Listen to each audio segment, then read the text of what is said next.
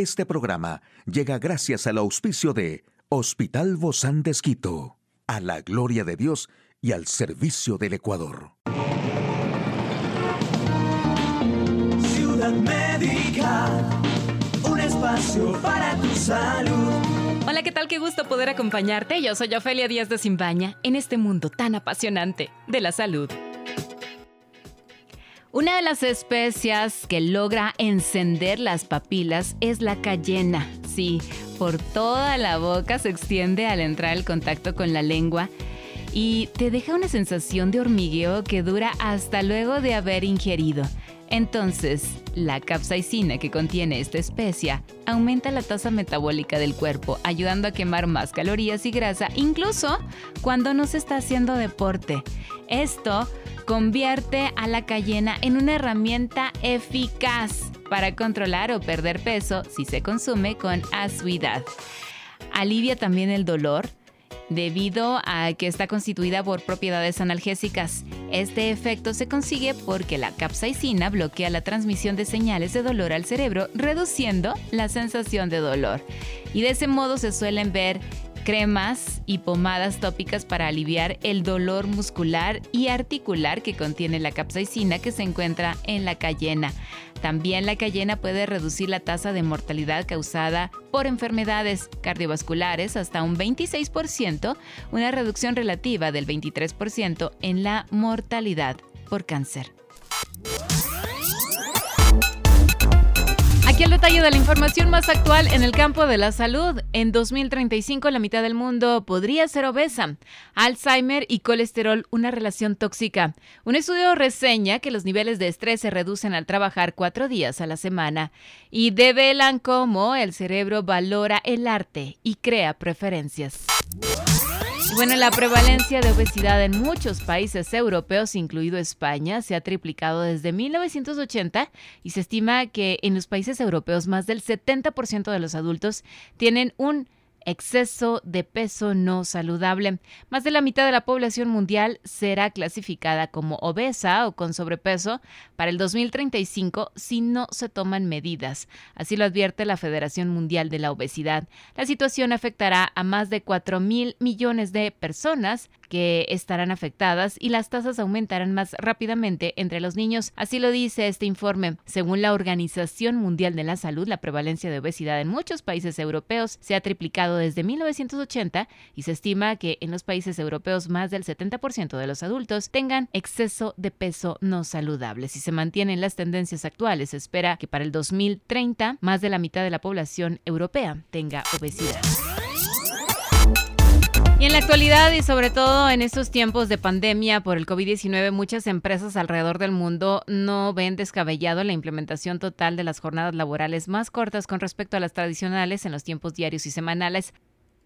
Y este es el ejemplo de una investigación desarrollada en Reino Unido en el que demuestra los efectos que tendrían en las empresas y en los trabajadores si la semana laboral fuera más corta. Las reuniones largas con demasiada gente se acortaban o se abandonaban por completo. Los trabajadores estaban mucho menos dispuestos a perder el tiempo y buscaban activamente tecnologías que mejoran su productividad.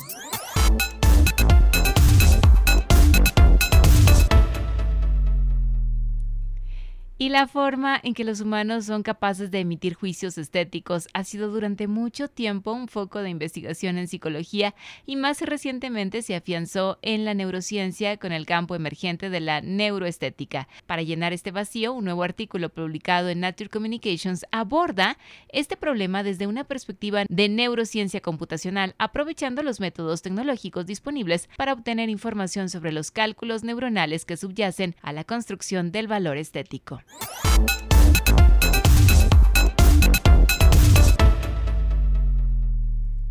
Pues a mí me gusta mucho ser parte de todo este gran equipo donde construimos y hablamos también de la sexualidad, que son temas que a veces no se abordan y nosotros los abordamos aquí en Ciudad Médica. Por eso me encanta poder recibir a nuestra amiga y queridísima doctora, la doctora Mónica Ortiz, sexóloga médica del Hospital Bozán de Esquito.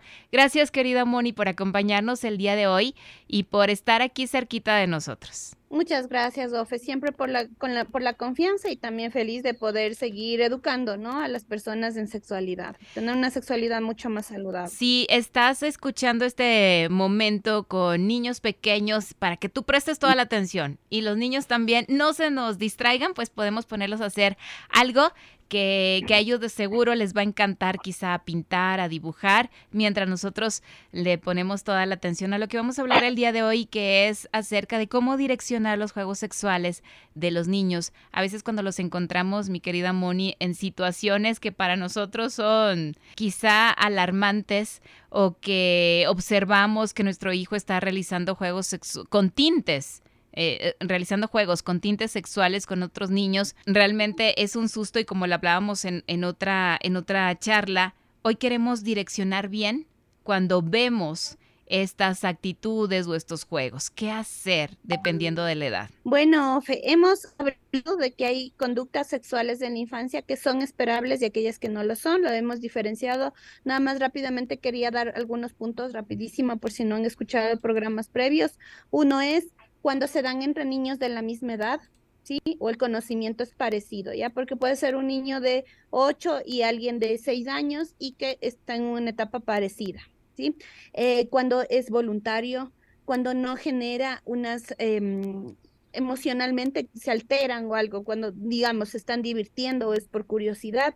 Entonces, esas conductas son esperables, ¿ya? Igual la autoexploración que puedan hacerlo en base a la curiosidad, al descubrir su cuerpo, es esperable, ¿sí? Entonces, cuando no lo es? Cuando este es reiterativo, cuando empieza a haber una repercusión a nivel emocional, física, eh, académica o en regresiones de algunas conductas que ya hacían, por ejemplo, control de esfínteres, ¿sí? Entonces, siempre que hay una desigualdad en cuanto a conocimiento, en cuanto a la edad, tenemos que ponerle un ojo a esas. Y lo otro también que es súper importante, que cuando hay imitaciones de coito, cuando llegan a tener conductas sexuales que son esperables en la adultez, hay que ponerle ojo porque puede estar tratándose de una situación de abuso sexual. Mm. Entonces, dicho esto, eh, pongamos algunos ejemplos de conductas sexuales y cómo poder redireccionar eso. Claro.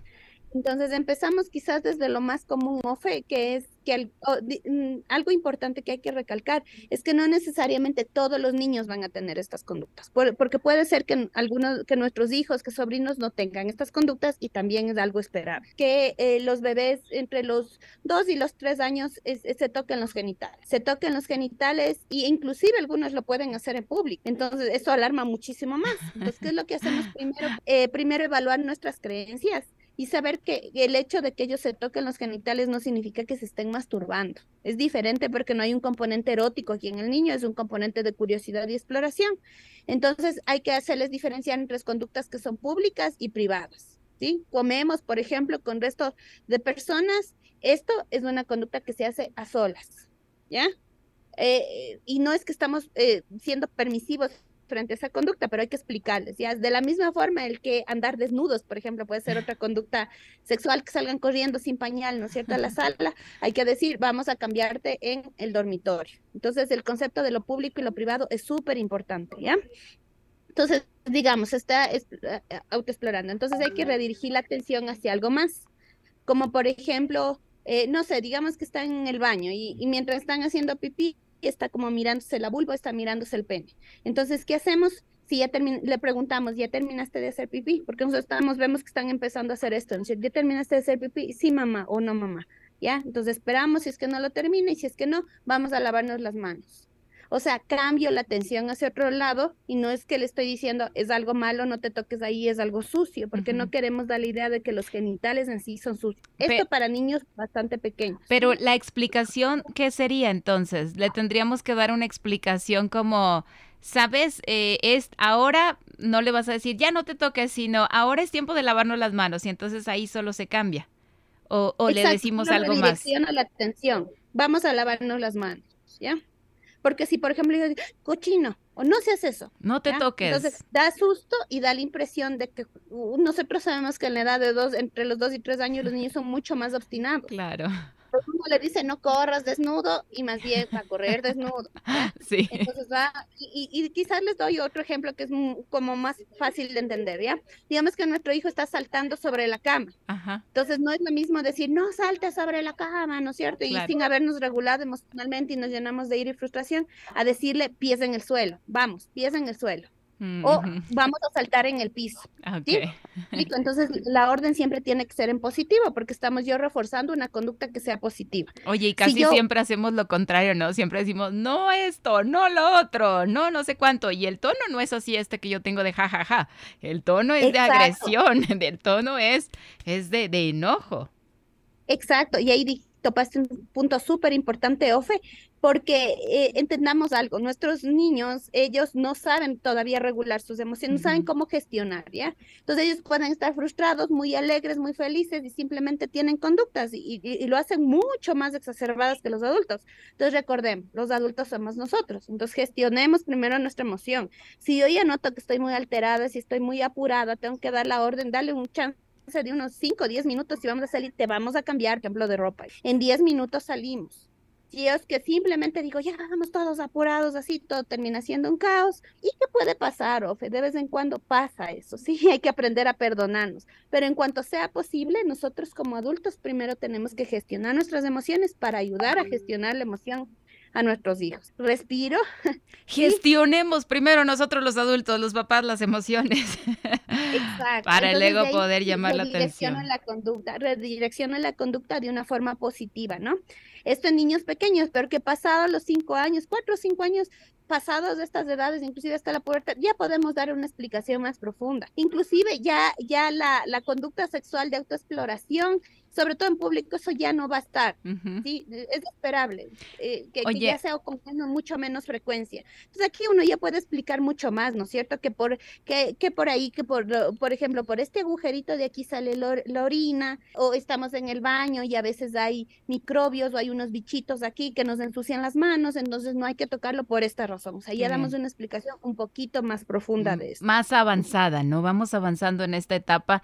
También muchos papás a veces no sabemos el el otro día me escribía una querida amiga y me decía, mis hijos están en esta etapa, ya vamos a tener un tema de esto, cómo les hablo también de sexualidad. Y yo creo que cada etapa tiene su momento y a veces son palabras muy cortitas que necesitamos usar. Ejemplos muy básicos, muy sencillos y con eso es necesario para la edad que tenemos. Hoy estamos hablando de, direccionar los juegos sexuales de los niños entre 2 a 5 años. ¿Qué sucede, Moni, si el niño o la niña se esconde y a lo mejor se toca ahí sus, sus partes íntimas?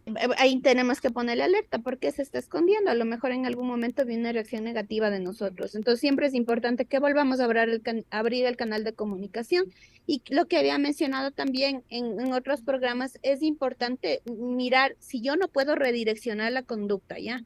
O sea, cambio la atención y no direcciono y es constante, es reiterativo, yo tengo que eh, ayudarme del pediatra primero para una evolución física si es un tema de parásitos, como dije, si en el, en el, a veces en el glande, en, el surco balano prepucial se llama, y en la cabecita del pene a veces queda eh, esmegma, que es una secreción, ¿no? Producto de las células y demás que están, y a veces eso puede, principalmente cuando ellos tienen fimosis, cuando el prepucio es redundante, es estrecho y no se limpia adecuadamente, eso da una sensación de picazón.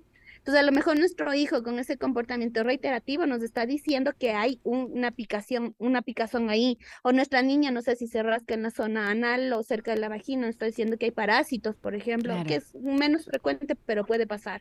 O, y, o ya una situación psicoemocional o de trauma sexual, que ha habido un abuso, o, mm, o es la forma en la que está canalizando sus emociones. Definitivamente yo creo que nuestros límites o nuestro redireccionamiento empieza primero por nosotros, por los padres, para poder después encaminar correctamente estos comportamientos sexuales que tienen nuestros pequeños, que es también parte de su crecimiento. Muchísimas gracias, querida Moni, la doctora Mónica Ortiz, sexóloga médica, terapista de parejas también del Hospital Bozán de Muchísimas gracias. Nos vemos pronto, queridos amigos. Gracias, Moni. Un espacio para tu salud. Puedes escuchar de nuevo este programa en hcjb.org. Este programa llegó a usted gracias al gentil auspicio de Hospital Bozán de Esquito, a la gloria de Dios y al servicio del Ecuador.